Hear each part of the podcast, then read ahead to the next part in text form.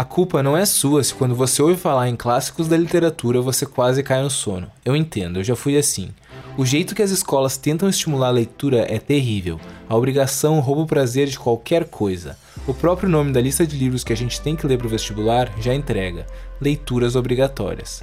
Mas por pior que sejam os métodos de incentivo à leitura, não é à toa que alguns livros conhecidos como clássicos da literatura são considerados os mais importantes da história da humanidade.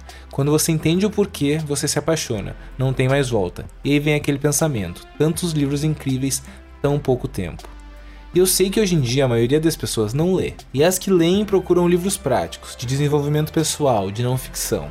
Mas uma coisa é certa: temos muito muito a aprender com os clássicos da literatura, sobre a vida, sobre a psicologia humana, sobre a arte de escrever e até sobre o próprio desenvolvimento pessoal.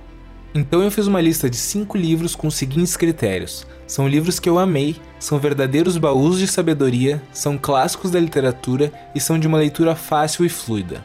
Essa combinação vai abrir as portas para quem quer começar a ler os livros mais importantes da história e ao mesmo tempo se divertir e se apaixonar pela leitura ou até para quem já tem o hábito de ler, mas ainda não leu algum desses livros. E nessa lista eu não vou incluir nenhum livro brasileiro, porque eu vou deixar isso para um vídeo separado. Então, vamos à lista. 1984, de George Orwell. Esse é provavelmente o livro mais citado como o melhor livro que eu já li na vida, e ele merece essa fama. Se já são poucas as obras que conseguem manter a sua relevância com o passar do tempo, são quase inexistentes as obras que com o passar do tempo ficam cada vez mais relevantes que é especialmente o caso de 1984. É assustador ler nos dias de hoje um livro que foi escrito em 1948 sobre um futuro distópico e que acertou quase cada detalhe do que estamos vivendo. 1984 retrata uma sociedade totalitária completamente dominada pelo Estado, onde tudo é feito coletivamente, mas cada pessoa vive sozinha. Todo mundo tem literalmente todas as suas ações observadas o tempo inteiro pelo Grande Irmão, Daí vem o termo e o conceito do Big Brother. Nas palavras do autor, 1984 foi baseado principalmente no comunismo, porque essa é a forma dominante de totalitarismo. Curioso é que, apesar das duras críticas à esquerda, eles consideravam socialista, mas via qualquer tipo de totalitarismo como uma ameaça. O Apanhador no Campo de Centeio, de J.D. Salinger. O Apanhador no Campo de Centeio ficou famoso por tantas coisas que eu não sei por onde começar. O assassino de John Lennon carregava uma cópia do livro quando matou o cantor. O homem que tentou matar o ex-presidente dos Estados Unidos, Ronald Reagan, também carregava uma cópia. E Lee Harvey, o assassino de outro ex-presidente norte-americano, John F. Kennedy, também tinha um livro no seu apartamento e aparentemente era o seu livro preferido. Tendo dito isso, o livro não tem exatamente nada a ver com assassinatos ou violência. E mesmo que teorias não faltem, a verdade é que a conexão entre apanhador no campo de centeio e os criminosos permanece um enigma até os dias de hoje. Originalmente, o livro foi escrito para adultos, mas ficou famoso especialmente entre adolescentes, talvez pelo protagonista ser Holden Caulfield, um garoto americano de 16 anos. No livro, ele conta um fim de semana da sua vida em Nova York, voltando para casa depois de ter recebido notas baixas em quase todas as matérias e ter sido expulso do aclamado internato para rapazes onde estudava. Nesse caminho, ele decide fazer alguns passeios, adiando o confronto com a sua família. Holden reflete sobre a sua curta vida, repassa sua peculiar visão de mundo e tenta definir alguma diretriz para o futuro. Antes de enfrentar os pais, procura algumas pessoas importantes e tenta explicar a confusão que passa pela sua cabeça. Na época em que o livro foi escrito, em 1945, a adolescência era considerada apenas uma passagem sem importância entre a juventude e a fase adulta. Esse livro foi o criador da cultura jovem, mostrando o valor da adolescência e a forma como os adolescentes pensam. Memórias do Subsolo, de Dostoiévski. Não podemos falar em clássico sem falar em Dostoiévski, e Memórias do Subsolo ou Notas do Subterrâneo, dependendo da tradução, é provavelmente o seu livro mais acessível, com cerca de 150 páginas, ficando bem longe das mais de mil páginas de Irmãos Karamazov e de outros clássicos do autor. O tema é altamente existencial, sendo talvez a primeira obra existencialista criada, e gira em torno de um homem que vive solitário entre a multidão, oscilando entre o orgulho e a autodepreciação, que busca ser entendido e amado pelos seus semelhantes e ao mesmo tempo despreza a necessidade de se conformar a padrões tidos como aceitáveis e até recomendáveis pela maioria.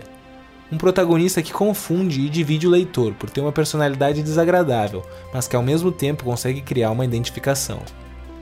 Esse livro deixa um legado extremamente amplo, influenciando os pensamentos de Nietzsche e Freud, além de diversas obras cinematográficas, como o clássico Taxi Driver, de Martin Scorsese, e diversas obras literárias, como o próximo clássico da nossa lista. A Metamorfose, de Franz Kafka. A mais célebre novela do autor e uma das mais importantes de toda a história da literatura, A Metamorfose conta a história de Gregor Samsa, que logo na primeira frase do livro acorda transformado em um inseto monstruoso. Sem explicações, a história segue a partir daí, sendo narrada com um realismo inesperado, que associa o inacreditável e o senso de humor ao que é trágico, grotesco e cruel na condição humana. Kafka não dá voltas, ele é direto e transparente, e o livro reflete isso, nos transportando para um universo absurdo em menos de 100 páginas. Talvez até quem nunca leu Kafka já tenha ouvido a palavra kafkiano, ou às vezes como é usada de forma errada, kafkaniano, Pois é, o nome do autor deu origem a uma palavra que remete ao absurdo e um contexto burocrático que escapa de qualquer lógica ou racionalidade. De uma forma mais simples, podemos dizer que os livros de Kafka são completamente loucos, e Metamorfose fica no topo dessa lista. Alice no País das Maravilhas, de Lewis Carroll. Provavelmente a história infantil mais adorada pelos adultos que existe, Alice no País das Maravilhas contém duas obras em um só livro uma que fascina as crianças com um universo encantado cheio de criaturas mágicas, e outra que só os adultos entendem, repleta de enigmas lógicos, paródias e referências linguísticas, filosóficas e matemáticas, que você só entende completamente se prestar muita atenção. O livro conta a história de uma menina curiosa que decide seguir um coelho branco, acaba caindo na sua toca e é levada a um reino surreal, e se envolve em situações absurdas, onde encontra animais e objetos que falam como se fossem humanos.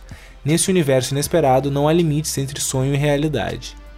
Alice no País das Maravilhas foi publicado em 1865 e desde então é um dos livros mais importantes da história, sendo estudado profundamente até hoje, além de ter influenciado direta ou indiretamente uma lista interminável de obras da literatura, cinema, teatro, televisão, animação, música, videogame, etc. Um exemplo bem claro é a constante referência ao livro no filme Matrix.